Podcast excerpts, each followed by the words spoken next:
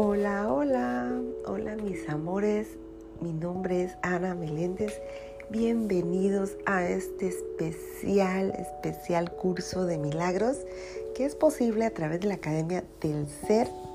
Gracias a Dios y al Espíritu Santo por esta gran bendición de poder compartirlo con ustedes día a día con todo mi amor.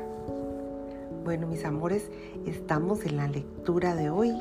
Lectura de hoy. Capítulo 9, parte 3, como título La corrección del error. La lectura de hoy dice, la vigilancia que el ego ejerce en relación con los errores de otros egos no es la clase de vigilancia que el Espíritu Santo quiere que mantengas. Los egos critican basándose en el tipo de lógica de que son partidarios. Entienden esa clase de lógica porque para ellos tiene sentido. Para el Espíritu Santo, no obstante, no tiene ninguno.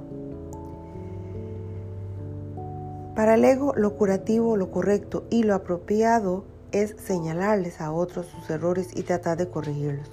Eso tiene perfecto sentido para él porque no tiene idea de lo que son los errores ni de lo que es la corrección. Los errores pertenecen al ámbito del ego y la corrección de los mismos estriba en el rechazo del ego. Cuando corriges a un hermano le estás diciendo que está equivocado. Puede que en ese momento lo que esté diciendo no tenga sentido y es indudable que si está hablando desde su ego no lo tiene. Tu tarea, sin embargo, sigue siendo decirle que tiene razón. No tienes que decírselo verbalmente si estás diciendo tonterías. Necesita corrección en otro nivel porque su error se encuentra en otro nivel. Sigue teniendo razón porque es un hijo de Dios. Su ego, por otra parte, está siempre equivocado, no importa lo que diga o lo que haga.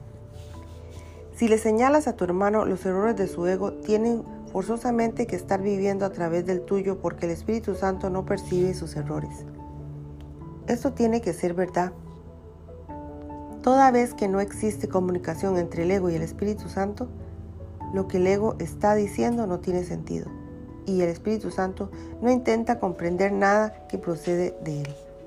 Puesto que no lo entiende, tampoco lo juzga, pues sabe que nada que el ego haga tiene sentido. Reaccionar ante cualquier error, por muy lamentable, por muy levemente que sea, significa que no está escuchando al Espíritu Santo. Él simplemente pasa por alto todos los errores y si tú les das importancia es que no le estás oyendo a Él. Si no lo oyes es que estás escuchando al ego y mostrándote tan insensato como el hermano cuyo errores percibe. Esto no puede ser corrección y como resultado no solo se quedan sus errores sin corregir, sino que renuncias a la posibilidad de poder corregir los tuyos. Cuando un hermano se comporta de forma demente, solo lo puedes sanar percibiendo cordura en él. Si percibes sus errores y lo aceptas, estás aceptando los tuyos. Si quieres entregarle tus errores al Espíritu Santo, tienes que hacer lo mismo con los suyos, a menos que esta que ésta se convierta en la única manera en que lidias con todos los errores. No podrás entender cómo se deshacen. ¿Qué diferencia hay entre esto y decirte que lo que enseñas es lo que aprendes? Tu hermano no tiene tanta razón como tú. Si crees que está equivocado, le estás condenando a ti mismo. Tú no te puedes corregir a ti mismo. ¿Cómo ibas a poder entonces corregir al otro? Puedes, no obstante, verlo verdaderamente puesto que te es posible ver, verte a ti mismo verdaderamente. Tu función no es cambiar a tu hermano, sino simplemente aceptarlo tal y como es. Sus errores no proceden de la verdad que mora en él, y solo lo que es verdad es él, es verdad en ti. Sus errores no pueden cambiar esto ni tener efecto alguno sobre la verdad que mora en ti. Percibir errores en algún en alguien y reaccionar ante ellos como si fueran reales es hacer que sean reales para ti.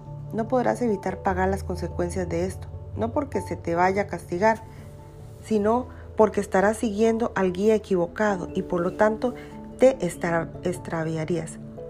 Los errores que tu hermano comete no es quien los comete, tal como no eres tú quien comete los tuyos. Si consideras sus errores reales, te habrás atado a ti mismo. Mas si quieres encontrar tu camino y seguirlo, ve solo, ve solo la verdad a tu lado, pues camináis juntos. El Espíritu Santo en ti os perdona todo a ti y a Él. Sus errores le son perdonados junto con los tuyos. La expiación, al igual que el amor, no opera aisladamente. La expiación no puede operar aisladamente porque procede del amor. Cualquier intento que hagas por corregir a un hermano significa que crees que puedes corregir y eso no es otra cosa que la arrogancia del ego. La corrección le corresponde a Dios, quien no conoce la arrogancia. El Espíritu Santo lo perdona todo porque Dios lo creó todo. No trates de asumir su función o te olvidarás de la tuya. Acepta únicamente la función de sacar mientras estés Acepta la única función de sanar mientras estés en el tiempo porque para eso es el tiempo. Dios te encomendó la función de crear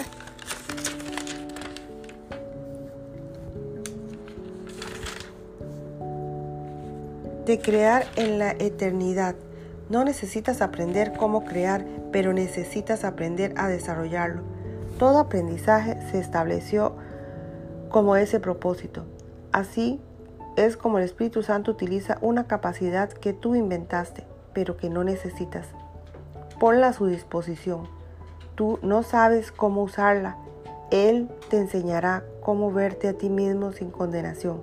Según aprendas a contemplar todas las cosas de esa manera, la condenación dejará entonces de ser real para ti y todos tus errores serán perdonados. Bueno, mis amores, llegamos al final de la lectura de hoy. Está súper interesante. Muy, muy, muy interesante. La verdad que sí, hay mucho que escuchar, mucho que comprender. Siempre estamos juzgando al otro, siempre nos estamos enojando con el otro, pero realmente el otro nos trae un mensaje poderosísimo, un mensaje en el cual yo debo también sanarlo o al hecho de solo comprenderlo y dárselo y entregárselo a esa persona o la situación al Espíritu Santo es lo que nos hace que nuestros errores también sean perdonados. Así que bendiciones, bendiciones. Gracias, gracias una vez más. Gracias, gracias.